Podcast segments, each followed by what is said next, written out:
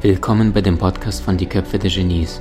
Mein Name ist Maxim Mankewitsch und in diesem Podcast lassen wir die größten Genies aus dem Grabau verstehen und präsentieren dir das spannende Erfolgswissen der Neuzeit. Bei mir ist heute Martin Werle und wir sprechen als nächstes über das Thema Geld und Gehalt. Wer hat das schon nicht mal erlebt? Du sitzt im Büro, du hast in den letzten Monaten dich besonders angestrengt, Gas gegeben, aber der Chef scheint davon nichts wahrzunehmen. Und jetzt bist du im Büro und ihr führt das Gehaltsgespräch und was da alles schief laufen kann und wie du es das nächste Mal besser anstellst, das verrät er uns selbst. Willkommen zurück, Martin Werle. Martin, ja, wie Maxi, kommt man da dich. Hi, wie kommt man dazu, übers Geld zu schreiben? Gab es da etwas, was du in deinem Umfeld wahrgenommen hast oder in deinem Leben, wo du gemerkt hast, äh, irgendwas ist da unfair gelaufen oder irgendetwas ist da irgendwie nicht so, wie es sein sollte? Ich war selbst in der Chefposition, relativ jung. Ich war Ende 20. Da wurde ich Doppelabteilungsleiter bei einem MDAX-Konzern. Und dann habe ich etwas beobachtet, was mich zutiefst erschüttert hat. Weißt du, wer bei mir vor allem vorstellig wurde mit Gehaltswünschen? Es waren die, die im Arbeitsalltag wenig geleistet haben die waren aber sehr gut darin, sich verbal selbst zu verkaufen.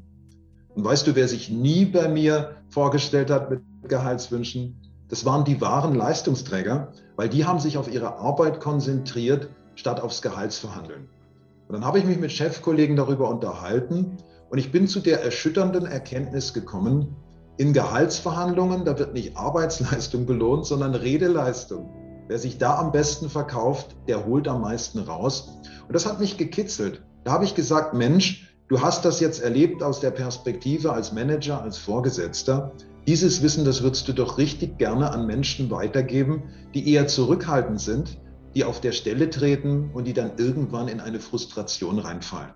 Es ging mir also nie darum, rein um Geld, sondern es ging mir um die Wertschätzung, die mit dem Wert, der sich durch das Gehalt ausdrückt, ja zusammenhängt. Und darum habe ich mich um dieses Thema gekümmert. Darum bin ich Gehaltscoach geworden. Das war mein Einstieg in diesen Markt und da konnte ich dann auch sehen, wie gut es Menschen tut, wenn diese Wertschätzung der Firmen sich eben auch in Geld und nicht nur in müden Worten äußert.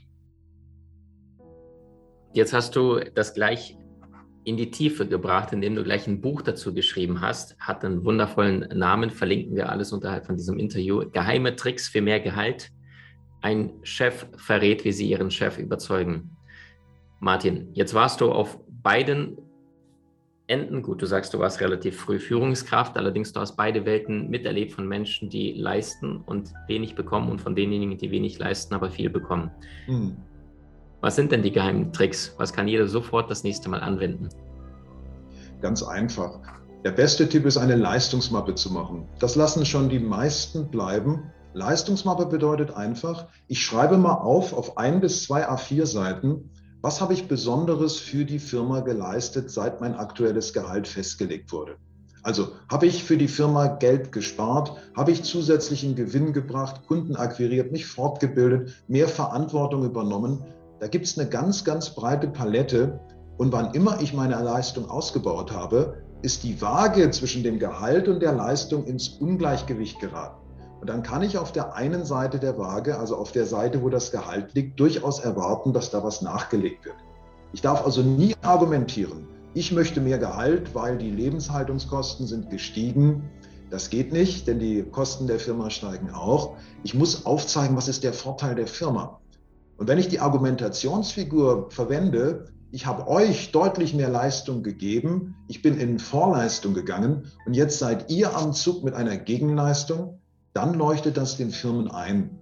Die Kunst besteht also darin, dass ich die Perspektive meines Verhandlungspartners einnehme und ihm seine Vorteile aufzeige. Und das können Menschen, die etwas zurückhaltender sind und die sich oft auf ihre Arbeit konzentrieren und immer besser darin werden, das können diese Menschen sehr überzeugend tun, wenn sie sich davon selbst überzeugt haben, dass sie es verdient haben. Wundervoll. Jetzt gibt es Menschen, die sind vom Typ her eher introvertiert. Du nennst sie auch in, deinen, in deiner Arbeit hochsensible. Ja, mhm. also Menschen, die sehr, sehr stark in der Wahrnehmung sind, Menschen, die mit denen läufst du durch den Park und dann nehmen sie einen Vogel in 40 Meter Höhe wahr, während du mhm. gerade ausguckst und denkst, wo ist ein Vogel? Ja, das ist mir mal mhm. passiert. Ich hatte eine sehr hochsensible Partnerin mal gehabt.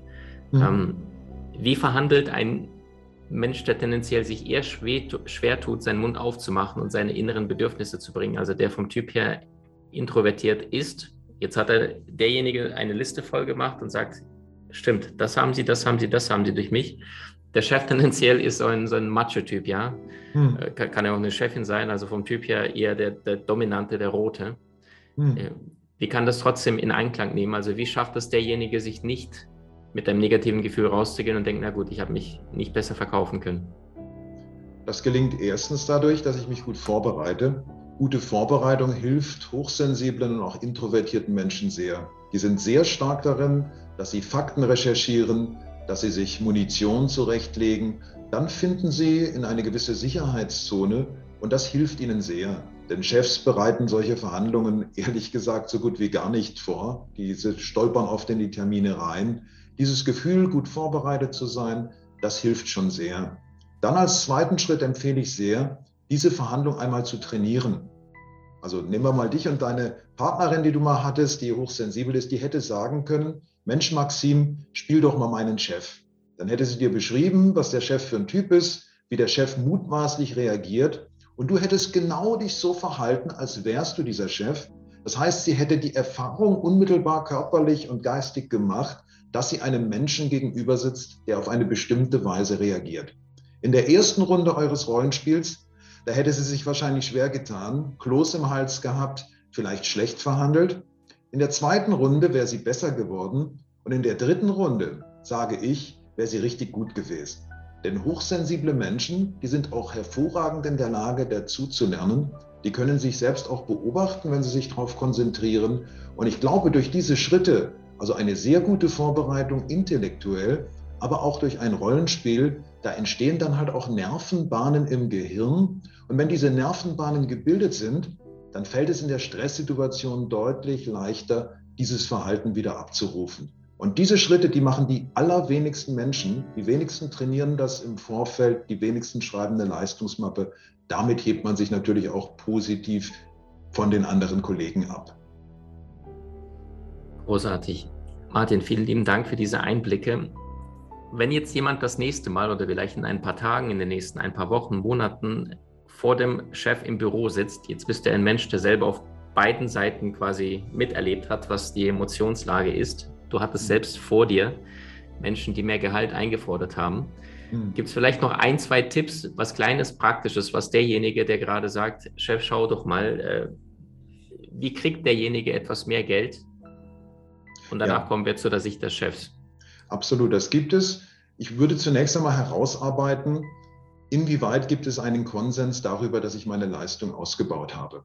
Und wenn der Chef sagt, ja, das sehe ich genauso wie Sie, in dem und dem Punkt haben Sie sich gesteigert, dann haben wir ja schon mal eine Gemeinsamkeit. Also ich würde den Fokus immer auf die Gemeinsamkeit legen und dann probieren, nicht die Position er hier, ich da und gegeneinander, sondern auch fragen, was sind unsere gemeinsamen Interessen?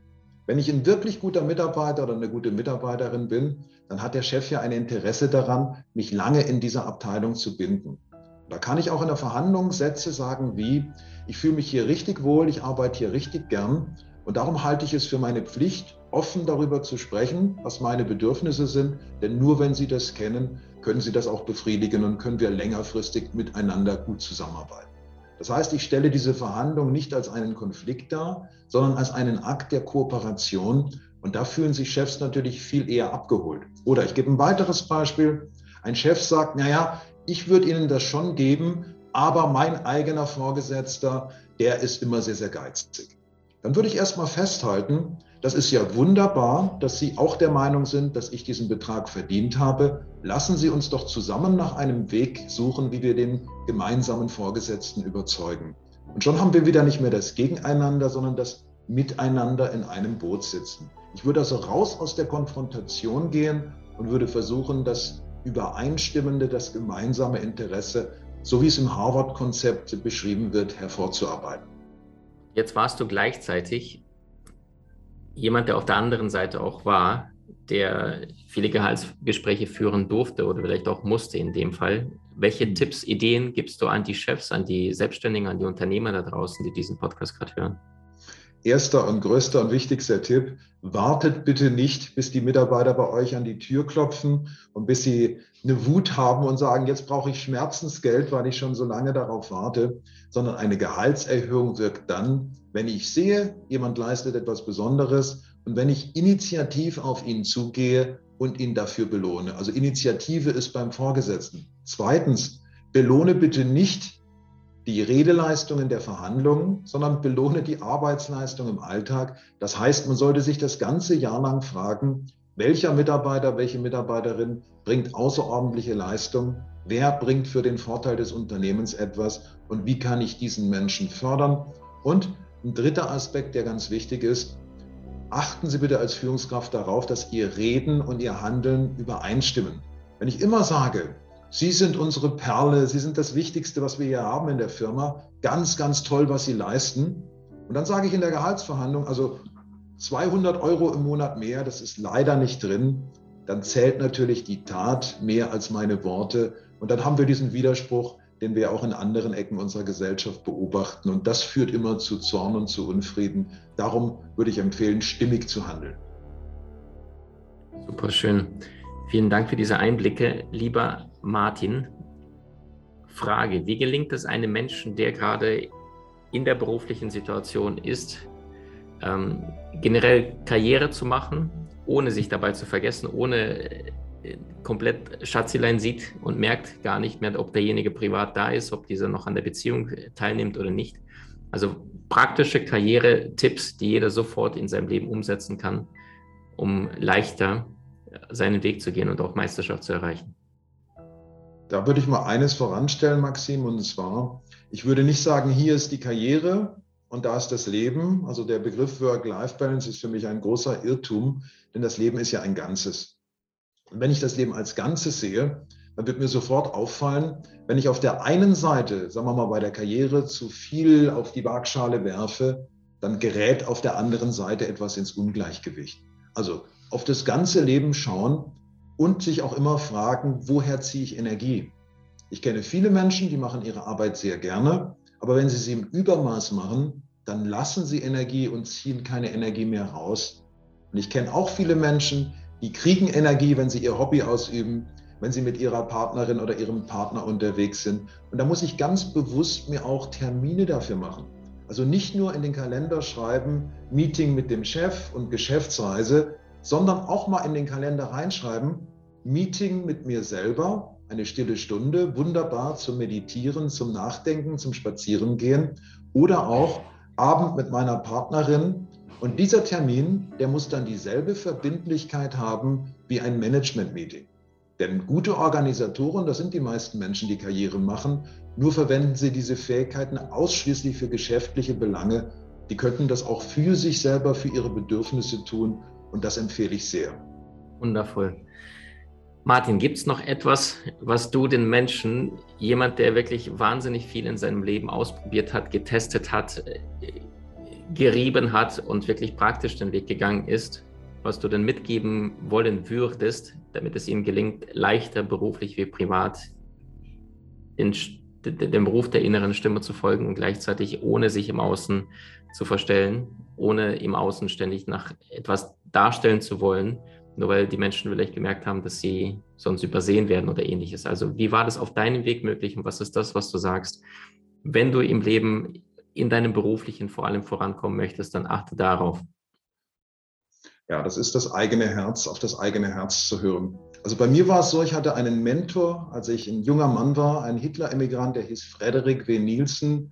Der stand als Nummer sieben auf der Gestapo-Suchliste in der Tschechoslowakei, als Hitler dort einmarschierte.